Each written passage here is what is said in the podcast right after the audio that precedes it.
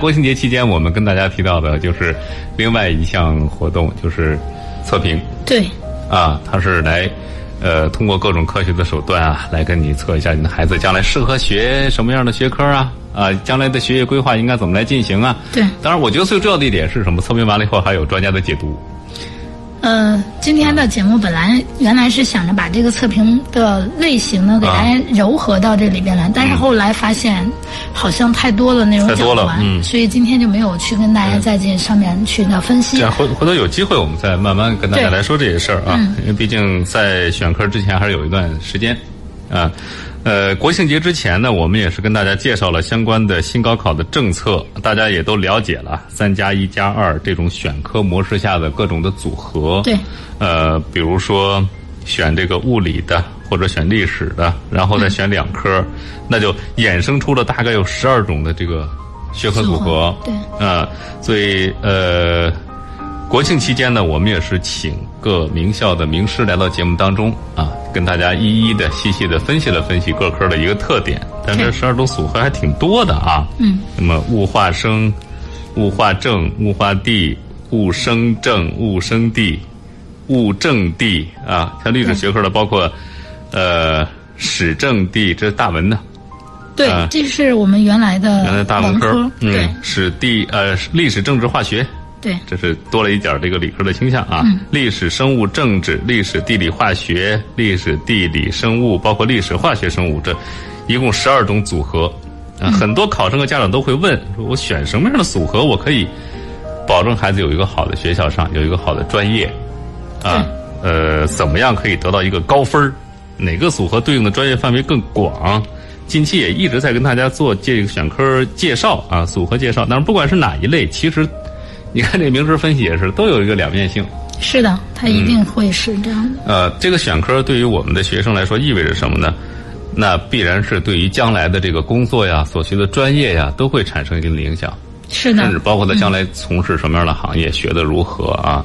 当然，我更多的认为啊，就是这些节目呢，家长应该多听一听。嗯，家长呢，第一呢要多去听一听，第二呢，其实有机会的话，可以把我们九大学科的这个老师们介绍的内容啊，给孩子回放一下。嗯。呃，为什么这么说呢？就是每一个学科它是一个整体性介绍。嗯。老师介绍的不是给你讲课的那一个点。对，它是一个非常系统的啊一个介绍，哎，这样子的话呢，有助于孩子对这个学科它的一个清晰认知，嗯，这样子的话呢，他其实知道他这三年应该学到什么程度，学去会学哪些，会涉及到哪些难点在哪儿，嗯，啊，那么他自己嗯选这个有什么优势，有什么呃劣势，哎，他自己更清晰了以后呢，那么我觉得他在三年当中呢，他是一个学习指导，嗯，啊，所以这个呢，我就觉得大家还是有必要去听一听，对，啊，但是。对于呃我们后面几天的这个节目来讲的话，就是讲选科的一些细节方面，那可以家长多去学习，跟孩子去叨一叨叨叨叨，沟通沟通，对，啊，互相之间呢有一个沟通，有一个交流，这是最重要的一件事儿。对，另外呢，我觉得就是选科之后，呃，一定要结合其他的，你比如说一个学生的学业规划和他的这个将来的职业规划，啊，因为说现在提是不是有点有点早？这不真不早了。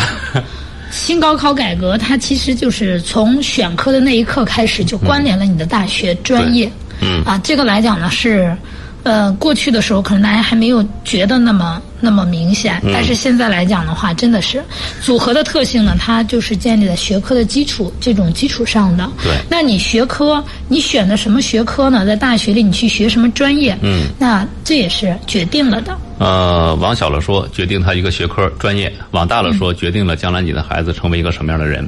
啊，对，将来从事什么样的职业？对，是的，这个很重要的。嗯，呃，所以呢，我们这段时间就会请我们的学业规划专家甄老师来到节目当中来，好好跟大家唠一唠这个事儿啊。嗯。另外呢，呃，跟大家预报一下吧，从明天开始，嗯，那可能很多家长说，我们家孩子情况是不是特殊一点啊？我应该注意点什么问题啊？我们说有有共性，当然也有个性。对。那么。呃，也是应广大学生家长啊这个要求和这个期盼，我们从明天开始就会开通热线电话。嗯。呃，我们直播间电话大伙儿都知道啊，是九六一零四三。呃，石家庄以外的朋友就加区号了，零三幺幺九六一零四三。那么从明天开始呢，我们就会慢慢的把这一部分，呃，热线的这一部分引入到节目当中来。大家有什么不明白的，或者说想呃听听陈老师的专业意见的啊，做一个个性化一点的这个指导的话，就可以来拨打我们直播间热线了。是的。啊呃，明天开始啊，今天我们还是想先跟大家来聊一聊，就是我们在这个学科选择以及学科组合之间怎么来看这个事儿。我们还是想先跟大家捋一捋这方面的事儿。嗯，对，今天我们把主要是讲讲学科特性分析和专业之间的联系。嗯，那前两天呢，其实各位老师呢已经做了一个非常详细的各个学科的一个分析。今天呢，我们就相当于做一个嗯，就是特别简单的一个归纳啊。嗯。嗯，首先呢，就是我们选科的一呢是物理和历史。嗯。所以这个来讲的话呢，我们先来了解了解学物理学科它的一个特性。那首先来讲的话呢。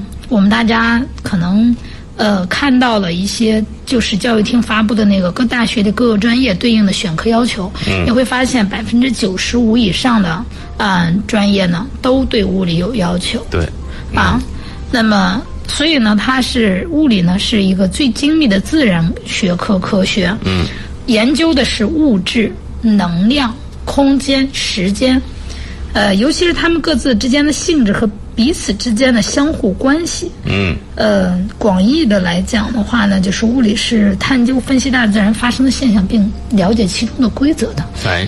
我就记得特别清楚啊，就那个牛顿定律。啊，是。啊。嗯。它就属于物理。物理范畴。什么摩摩摩擦力啊？啊。啊，包括我们电学啊，你看，呃，比如说我们说这个导电了。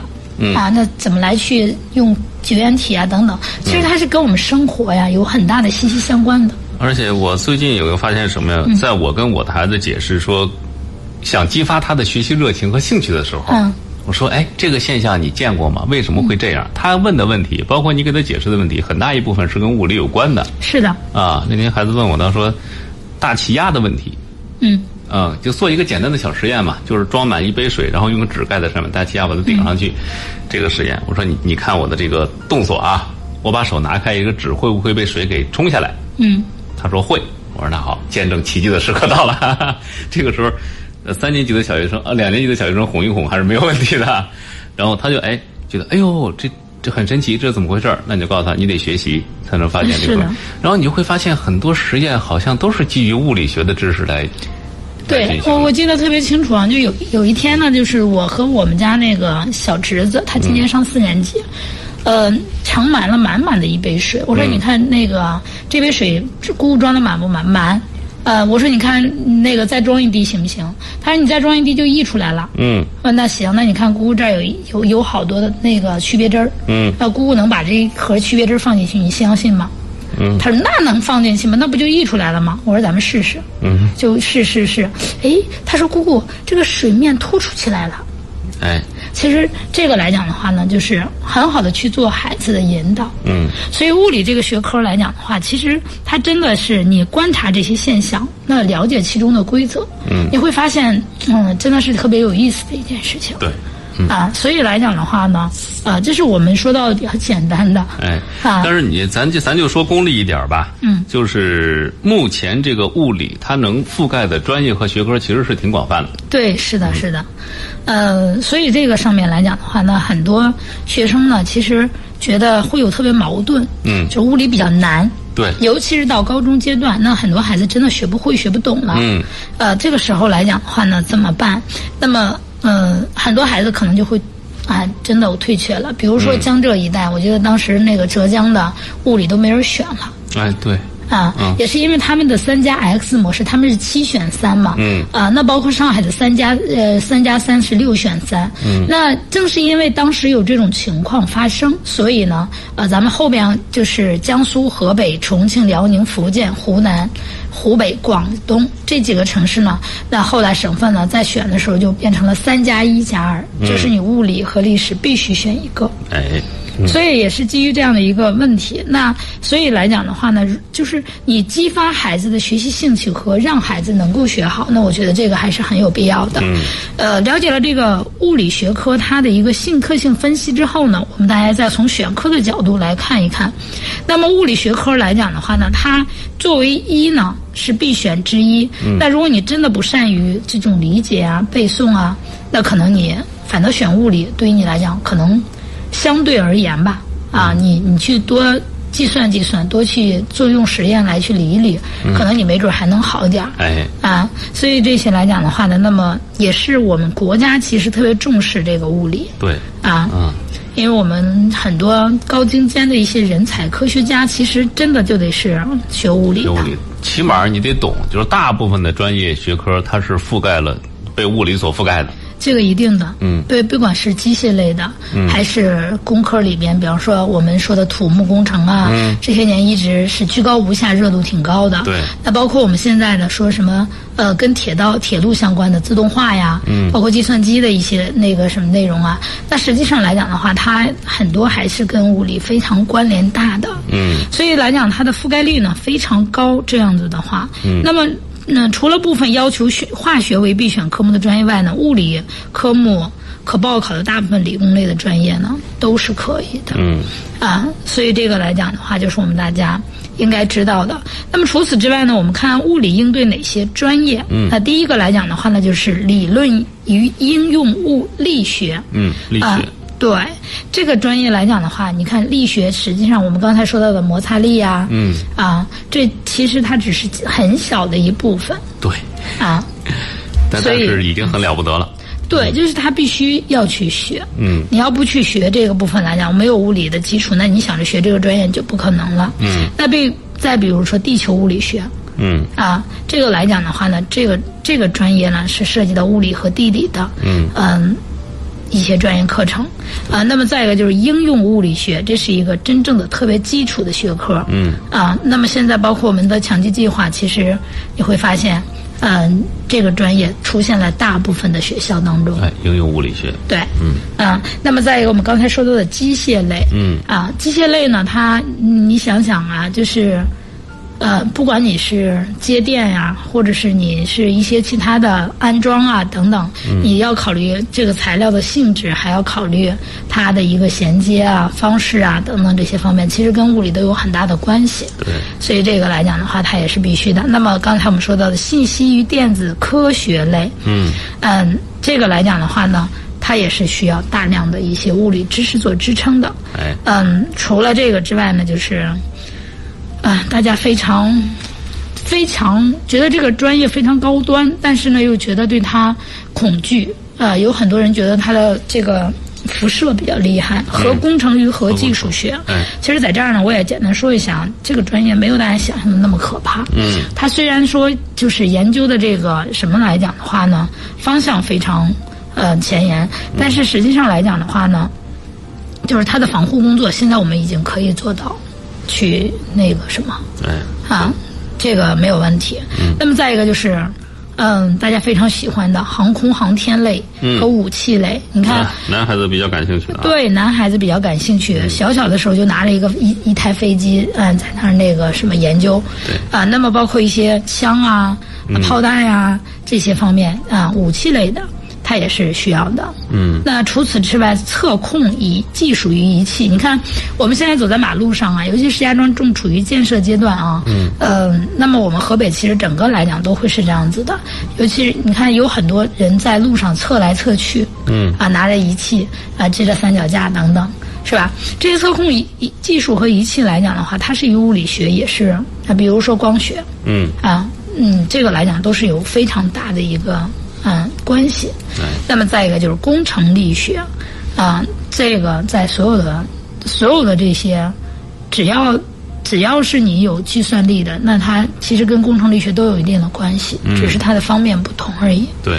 啊，那么材料科学类，嗯，就是我们说材料有应有化学材料和物理材料两种类型，所以那么尤其是物理类的材料，那么你必须要学物理的。嗯，啊，热能与动力工程，你看，嗯，就是我们现在，不管你是开，嗯，柴油汽车、汽油汽车还是电力汽车，其实这个能量和动力它都是有一个匹配输出的。嗯，啊，这些来讲，你没有物理的基做支持，那你是做不了这些的。哎，啊，这再一个就是电子科学类，啊，这个我我觉得，呃，也很好解释。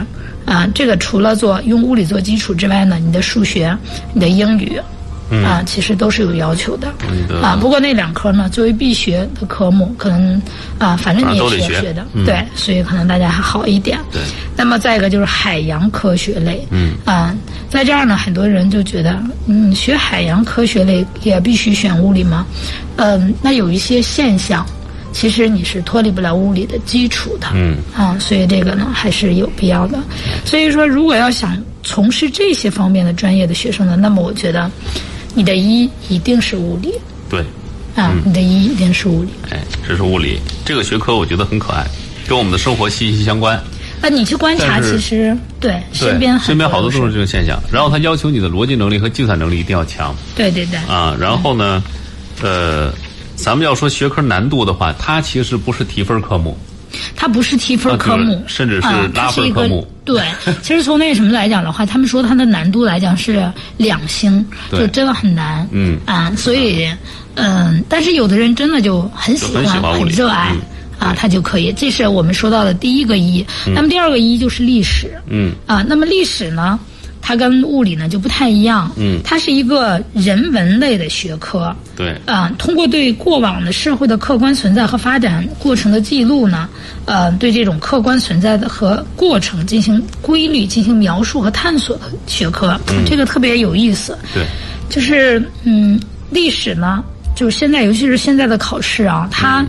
要求的这个知识面越来越宽，嗯，它跟过去不一样。你说我背背套路就行了，那这个现在不能光是套路，它更多的就是知识面要求非常广了。哎，呃，那这个内容呢，一般的包括啊中国历史啊、世界历史啊，但是相对而言啊，所有都是相对，相对于地理和政治这些文。就是相对文科的来讲，因为地理我们经常说是文科当中的理科。嗯。啊，那相对于这两个学科来讲，历史的学习呢还有一定的规律可循。哎。理解起来相对更简单，它有套路。我们经常说它其实是有套路的，所以拿高分的概率呢比较大。嗯。嗯，那么。这样子的话呢，我们大家就可以看到，学历史来讲的话呢，如果你真的是有这些背诵方面的、记忆方面的一些特特强的话呢，我觉得还是可以选择的。嗯。但呃，除了这个之外呢，我们也也看那个什么，虽然说他的在大学专业的时候没有那么那么多啊，嗯，但是来讲的话呢，热爱他就可能真的不需要那么多了。对。因为我们的热爱的。点每一个人其实不会有太多，嗯啊，所以，嗯，这个来讲的话，我们看到二零二零年的省强基计划呢里面，历史呢其实是作为国家战略发展的其中一个学科之一的，嗯嗯，它是可以。嗯，进行选择。嗯，那么大学里边它对应的专业考古学，呃，刚才王鑫老师在说那十二种组合的时候，我就想，考古学最好的组合是历史、化学和地理。地理，对。啊，历史、化学和地理，你看这个组合，嗯，就是历史来讲的话呢，是你要知道这个，嗯，古代这个年代是有什么样子的等等，对吧？那化学类的一些。呃，那个什么，因为我们进行修复啊，一个是修复，嗯，对，还有就是我们现在再去，你看有那个，因为古代这个，嗯，比如说一些墓里边吧，嗯，它里边为了保护，可能做了很多的一些啊工艺类的，或者是一些什么化学的一些处理，嗯，只是可能当时大家还没有这种那什么，通过这么多年在地下的一个这种封闭环境啊这样的一个过程，可能。就发生了很多的转换，那也有真的不懂这些的，跟这种人盗墓人，有的你看有的墓就是叫死墓，为什么？他只要你进去就死了。哎，啊，为什么？就是就是历就是历史那个年代，我们说真的。惊叹于这些人的这种就智慧啊！对，真的。但是从现代科学的角度来讲的话呢，它就是一种化学的演变。嗯啊，所以从这个角度来讲的话，其实还是很有必要的。那么地理学，说真心的，你要不学地理的话，嗯，哪一块儿是什么样子的地形地貌特征？嗯啊，那你要想做好考古是不现实的。对，嗯，这是历史，它哎，历史都对应哪些科目？那专业的方面来讲的话呢，就是刚才我们说到的是考古学，那么还有一个民族学。民族学啊，我们都说我们国家是一个五十六个民族、多民族的一个国家。嗯。啊，那么嗯，民族学里边呢，其实每一个民族有它自己的特征。我们呃这么多年来讲，就是呃既统一。啊，又尊重个性的一个发展，嗯啊，所以说民族学里面来讲的话，那你对历史知识实际上还是很有必要去了解的，嗯。那除此之外呢，就是跟我们这个名字啊相对应的历史学，嗯啊，那我们就不用说了。就是在你高中学的这个历史的基础上，它有更多的外延和内涵的一个学习。嗯啊，那么再一个就是世界历史，它是单独的一个，也就是我们呃刚才说到历史，它就分为中国历史和世界历史。啊，历史学是个大的大的学科，那么世界嗯那个历史呢是它其中的一个分支。嗯，所以这个我觉得大家很好解释。那么再一个就是说汉语言文学。嗯嗯，我我们我们说汉字吧。汉字从啊古代的这个最一开始的文字演变到当今的这个文字的一个过程，实际上来讲的话，你说它是不是？它其实就是一部历史，是啊，对吧？它就是一部这个文字历史。对啊，那么这个文字也也是给我们大家做了一个什么样的？历史传递，嗯。啊，所以汉语言文学来讲，跟历史其实是很难分开的，啊，那么再一个就是文物保护技术，嗯，刚才王鑫老师说到那个修复，嗯，嗯，其实现在很多修复手段都要采用到就是化学的一些嗯物质，嗯，所以这个来讲的话呢，嗯，它跟考古学其实也非常嗯。像，对，起码你得先了解历史上当时这个时代的特点啊，修复成什么样啊，对对。对。这是历史啊，其实也是一个重点发展学科。这是，呃，三加一加二里边另外一个一。对历史，那除了这个之外呢，还可以考虑地理学科。但是在这儿我也说一下，地理学科呢，你一定要看它的方向，因为有些学校的地理学科只招原来的理科生，那么其实。它可能有可能是不限，也可能会是，也可能会限限制你限选物理啊，也有的学校限历史。这个学科呢，嗯，它不是固定的，嗯，要看学校的。你比如说中国矿业和中国地质，它的地理学科的话呢，有可能就会限限制你的物理，嗯，啊，所以这个来讲呢，就是物理、化学、地理这个组合可能更适合，嗯，啊，原来的时候我们这个地理学科呢是。嗯，纯理科可以学，文科是不可以学的。嗯，也特别奇怪，我们都说这个嗯，不学地理的人学地理。对，啊，很有意思啊。嗯，这但是这也就给我们提供一个什么，就是你对孩子的这个学业规划和他将来的这个生涯规划，一定要提早来进行。是的，再一个就是你要针对于大学不同大学，你比如说我说的这个地理学科啊，嗯，不同大学的这个地理学科，它的。方向是不一样的，发展方向是不一样的。对，呃，职业规划方向也是不一样的。所以这个来讲的话，我们大家要针对于不同的学校，那你去考虑了。嗯。再一个就是政治学科，嗯。我们说过，就是政治是历史的未来。嗯。啊，也就是今天的政治，在未来就会变成历史。哎。所以它呢，跟历史其实也是息息相关的一个科目。嗯。那马克思主义研究我们就不说了。嗯。啊，嗯，这个大家我觉得非常好理解，这个一定是跟历史和政治非常关系大的。对对对。所以这个历史呢，可以选这些科目。那么我们，嗯，大家知道了这这个一。对，其实总的趋势来看呢，就是跟我们以前的大文大理相比呢，就是这种选科啊，给了孩子多种发展的一个可能。是的。呃，但是同时也要求什么呢？就是你在像以前单纯的说哪一科特别好，或者说我只专其一，不及其他，呃，不太行了。呃，就是。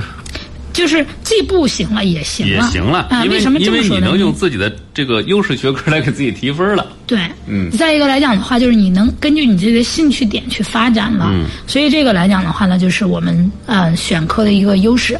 那么除了这个之外，我们刚才说到两个一，那大家又可以想象到，我们在今年的高考，就二零二一年的高考。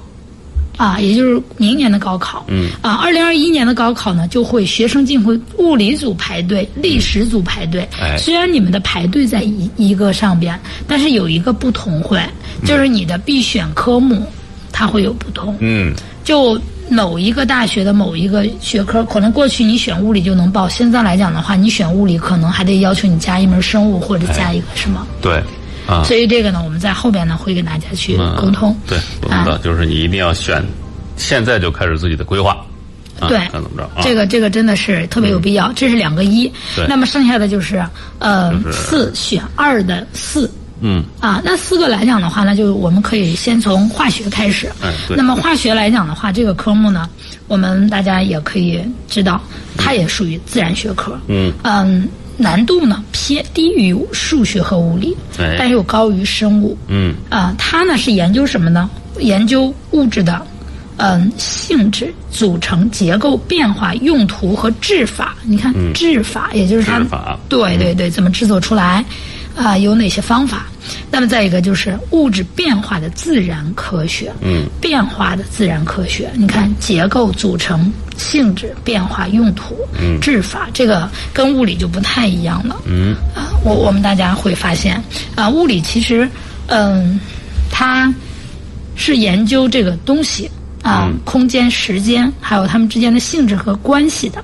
但是化学来讲的话，就是它们怎么会发生变化，发生什么样的变化和如何发生变化，它变成这个物质以后又该怎么去使用啊？假如说你要要是人工呃做一个什么什么东西，又该怎么去制作啊？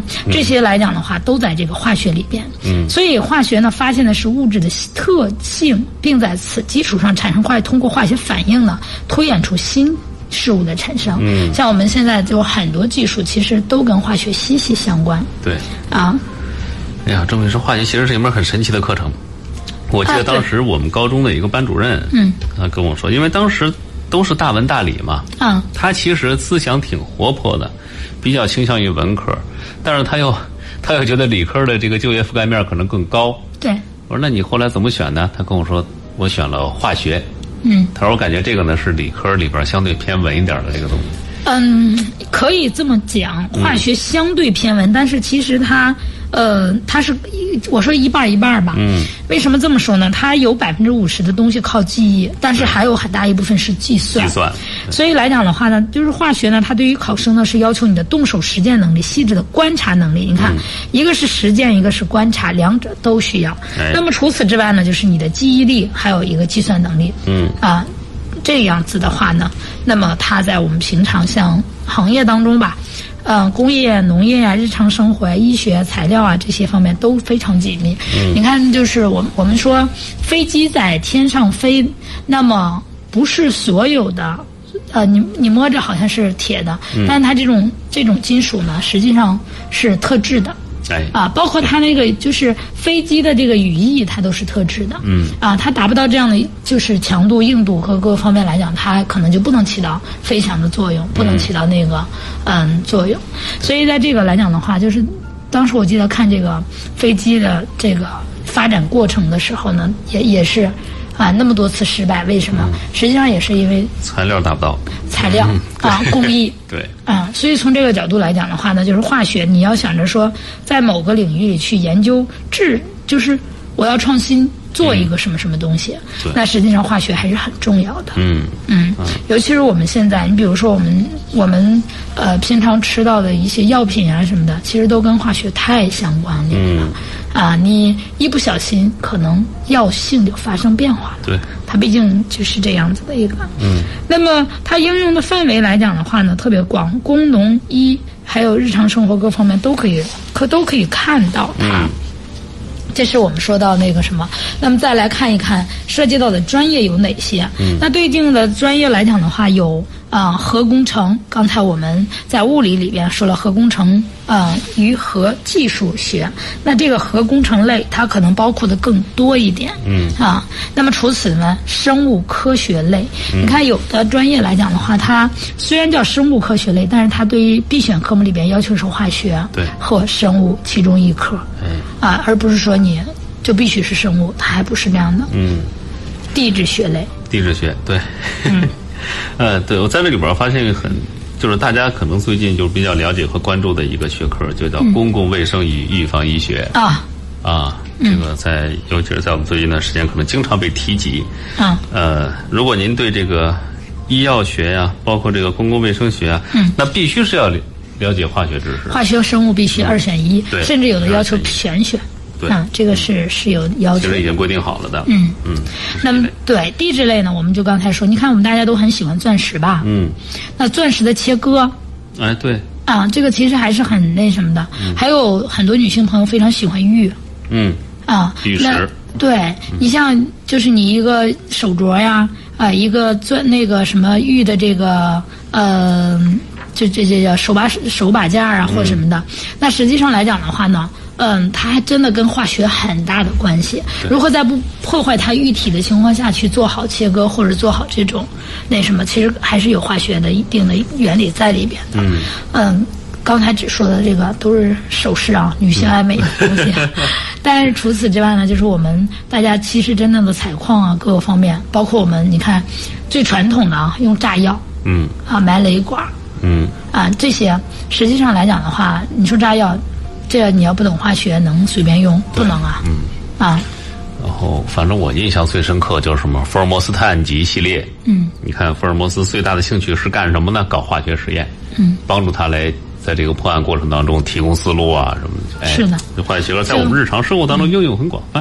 对，比如说我们手机的屏，嗯，啊，其实它大家可能都觉得，哎，这个玻璃的或者什么什么的嘛，嗯，但实际上它也属于地质学里边啊探索出来的一个物质之一。对，啊，所以这些来讲呢，都跟化学息息相关。那么在刚才我们说到的医学类啊，林学工程类，嗯嗯，林业的就是。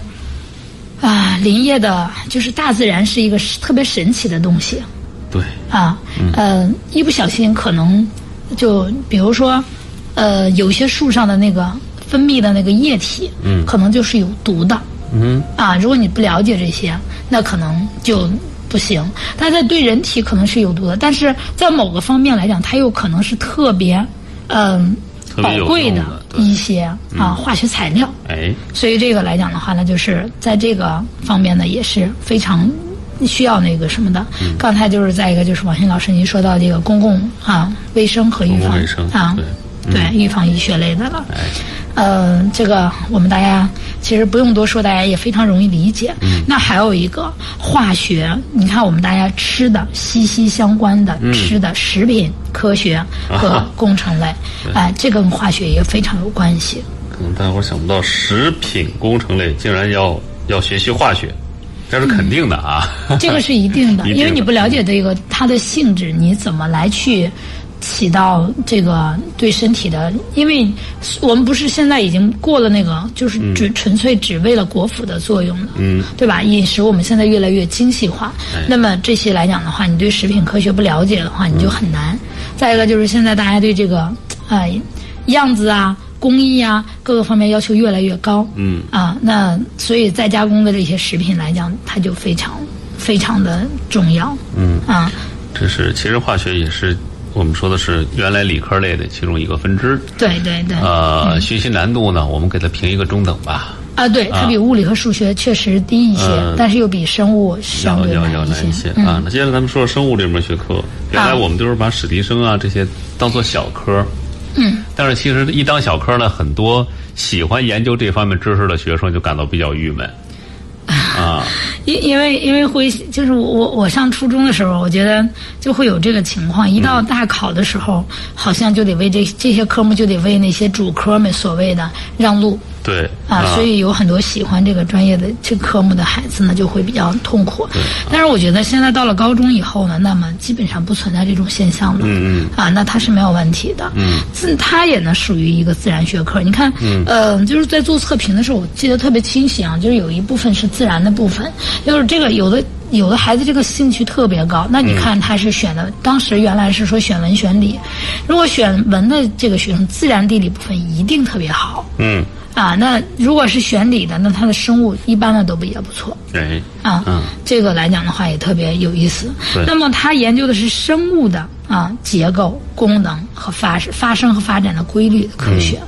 呃，比如说我们大自然界的进化论，比如说我们的那个食物链，嗯，等等这些方面都属于生物的研究范畴。对，啊，嗯，嗯，代表的是相对比较唯唯物一点的，嗯啊这种观点。对我们为什么说它学习难度比较低呢？就相对于数学、物理、化学，它的学习难度是低的。嗯，其实我个人觉得啊，所有科目当中，生物不管是拿分的容易程度，嗯还是它的学习都最简单的。对，为什么这么说呢？就是现在的地理跟过去原来大家都觉得学地理和学生物差不多，嗯两个科目啊比较那个什么，但是实际上你会发现现在呢，嗯、地理的考核已经发生变化了。对啊，一会儿我们讲地理的时候可以跟大家讲讲这个变化。嗯，那但是生物来讲的话，你去。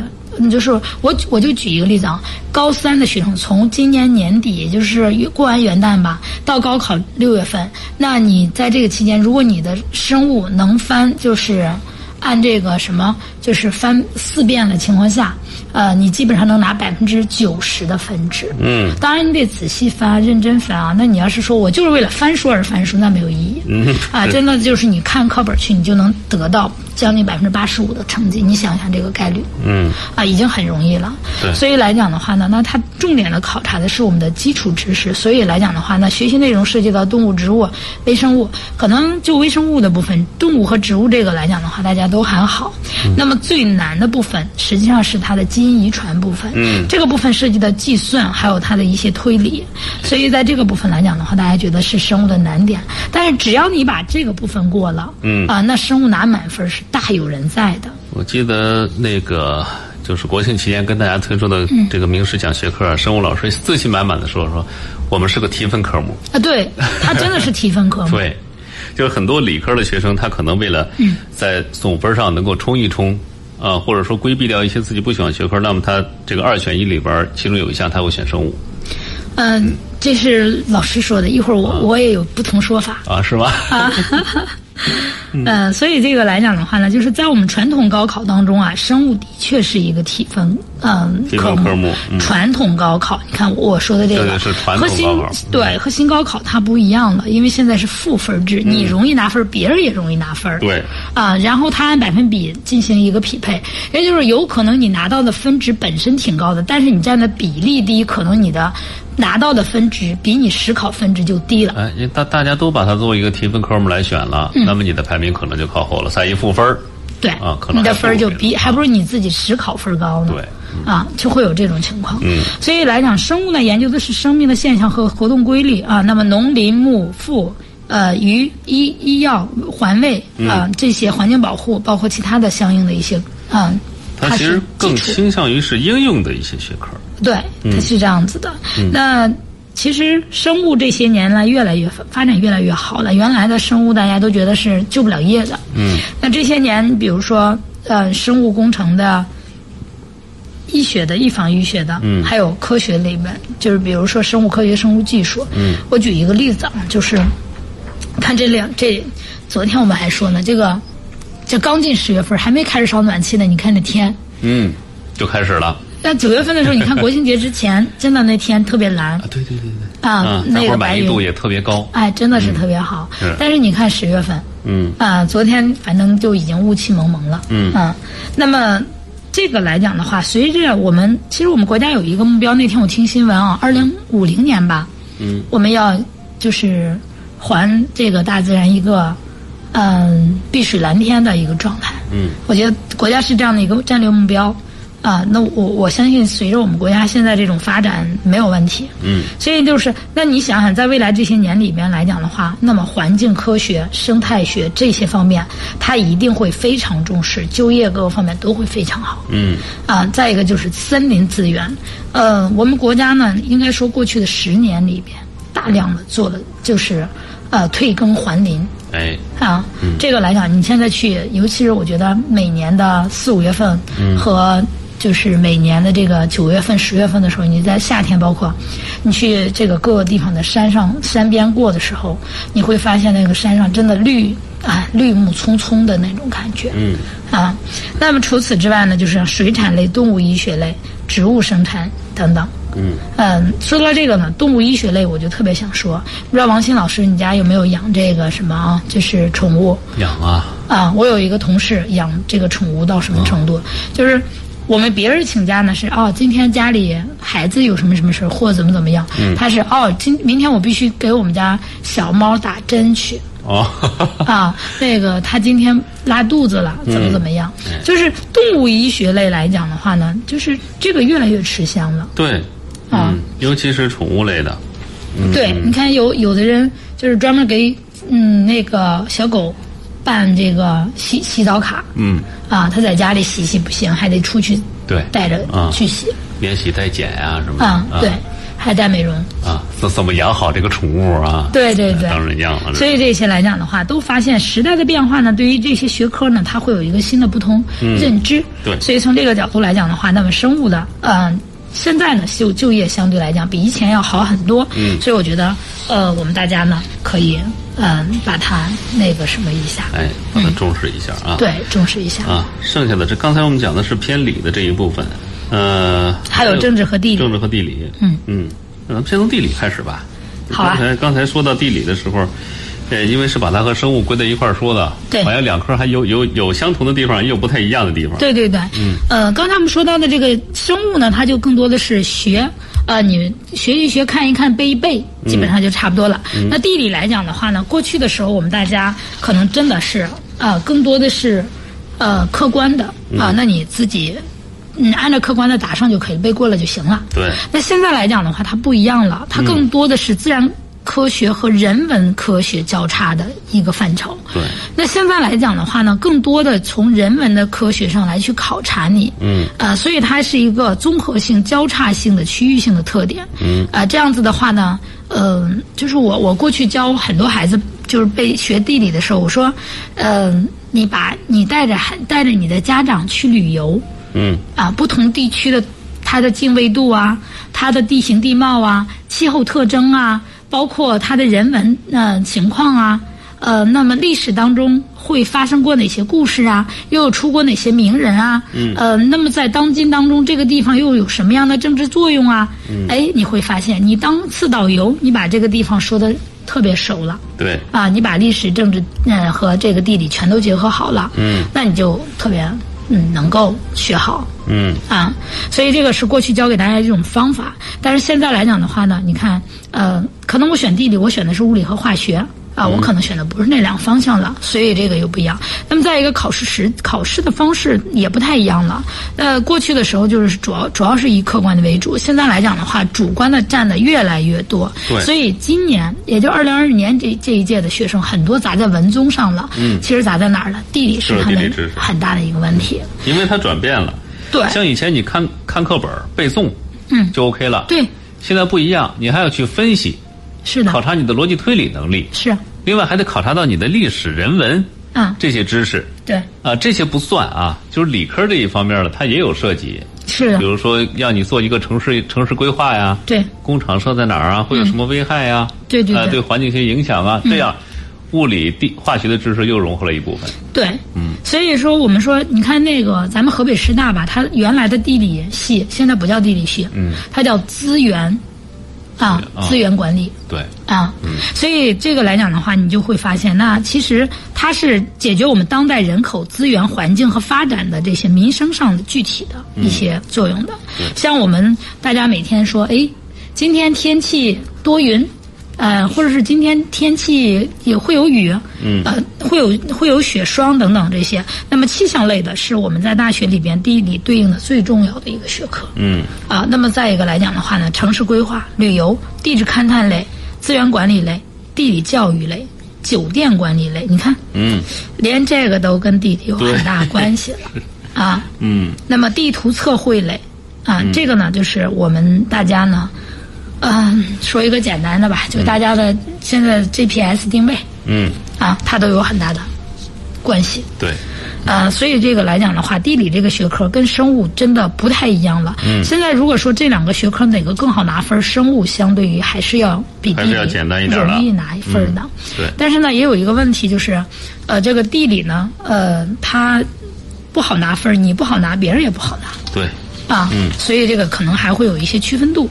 嗯啊，那么再一个就是说政治，政治这个学科呀，嗯，说真心，我个人非常喜欢它，它属于一个社会科学类的，啊，研究的是政治行为、政治对象、政治的学习内容呢。嗯，它就有一个要求，就是你必须与时俱进。哎，啊。就是跟历史不一样，你你把未来过去的那点事儿说好就行了。嗯，这个反反倒是你都是学的现在的事儿，现在实时发生的事儿。嗯，啊，所以这个来讲，对于你的这种记忆力啊、呃理解能力啊，都有一个比较强高的要求。哎，啊，那么它贴近了生活，那么但是呢，每一年的实体变化还是挺大的。嗯，你说我从往年去了解多少、借鉴多少，呃，比较难。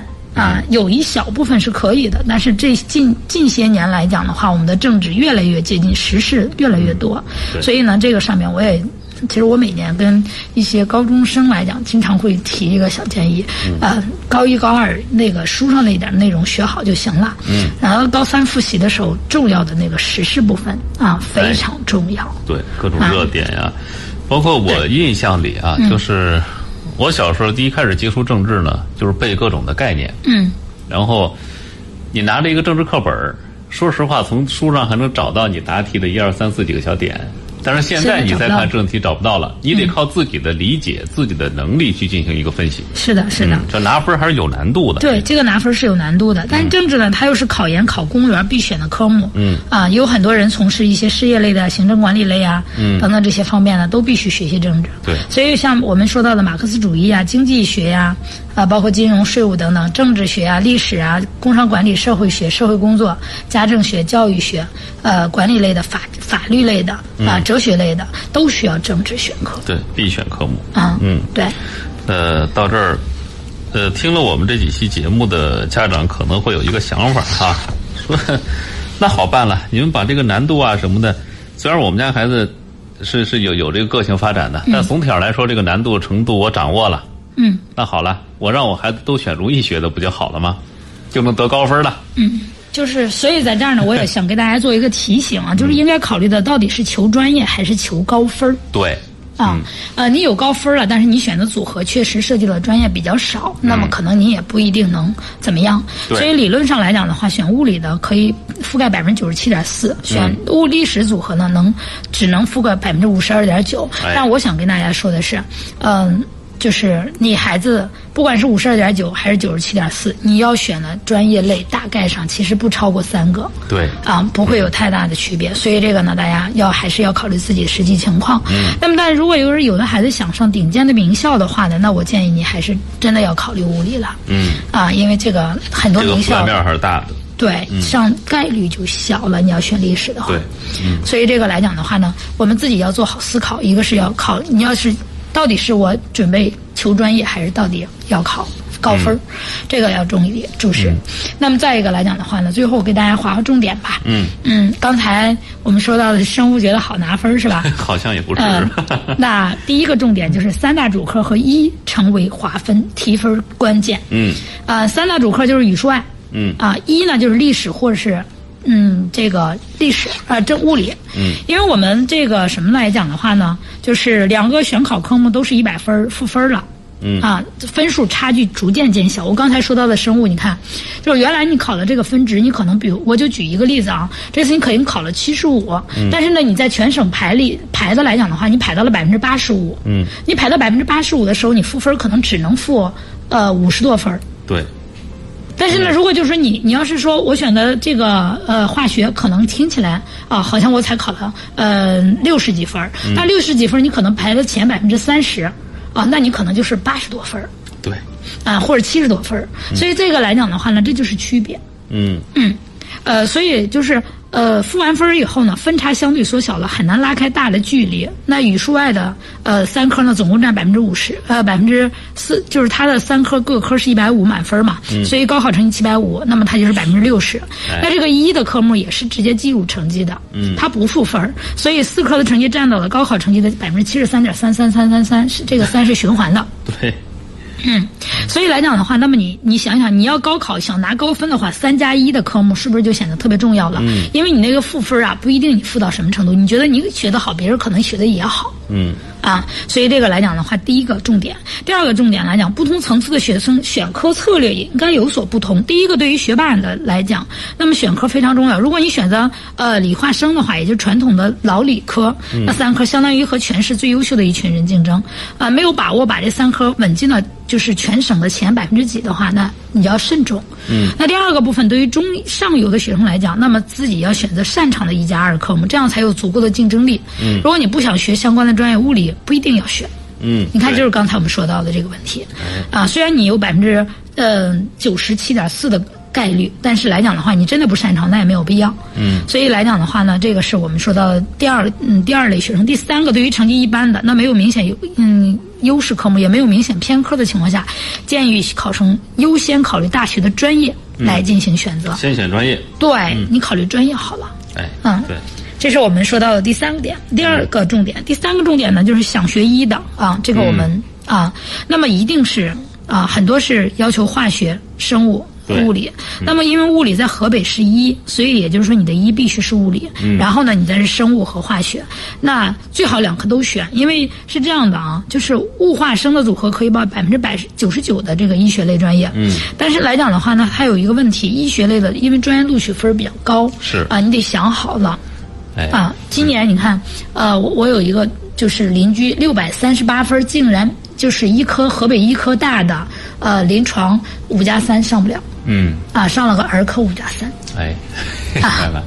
啊，六百二十四分，对，你按按理科六百二十四的来讲的话，他能上个二幺幺了，没问题。对。啊，但是他连河北医科大的临床普通的，就是正常的这个普通的临床医学都没有进了。对，所以来讲的话，医学的竞争还是相对大的，这个我们大家要考虑。想当医生同学慎重一点。对，那么除此新高考呢，就更加凸显了学业规划的重要性。嗯，所以来讲的话，选科首先要是有自身的兴趣爱好。嗯，啊，那么再一个，根据自己的兴趣的科目学起来也会比较。游刃有余。哎，那么好的学科决定你的下限。为什么我说决定你的下限？就是你自己选的这些科目啊，你都擅长，那你最少考多少分？你是你是有准了，你是明白的。是的，那你差的学科决定了你的上限。就是你说我这科最差，我也差不到哪去，它是决定了你上限能到哪的。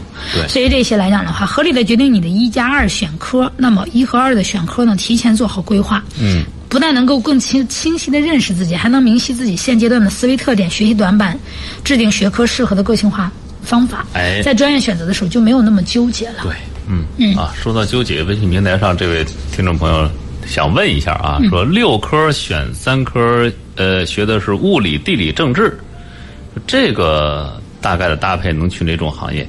其实我觉得，你既然一选的是物理的话，那么其实可以覆盖大部分的专业选择的。嗯，对，只要在就是大学里的，它有必必选物理，其他不限的这种都可以。还有一种呢，就是呃，连物理和历史都不限的，嗯，啊，都是可以选的这种。对，啊，所以他选的是物理、地理和政治这个组合。其实我感觉，呃，大部分的学科其实都是能覆盖的，呃，除非是要覆盖率最高的一个。选项啊，这十二类里，我给大家说一下是哪个，是物理、化学、政治。哎，这是覆盖率最高的。对，它是所有的专业基本就是都覆盖了这个这个组合。那既然选了地理、政治，那么我们想地理和政治。呃，也没有问题，其实很多也有，但是呢，就是这种就是说限制的可能会不不那么多。你比如说，呃，报了物理，因为百分之九十七点多的专业不都可以选了吗？对，所以限制就没有那么大，你可以报的专业还是挺多的。呃，从明天开始的节目，我们会把一个一个的组合给大家展开来讲一讲。我们慢慢跟大家分析。如果你是想了解自己这个组合呢，呃，两种方式，一是可以来收听一下我们后续的这个节目啊，另外呢。呃，直播间电话明天也会为大家开通啊。如果感觉还是不太明白的话，不妨就自己的情况来详细的进行一个咨询啊。好嘞，那今天我们就跟大家聊到这儿啊，感谢各位的陪伴和收听，我们明天再会了，拜拜。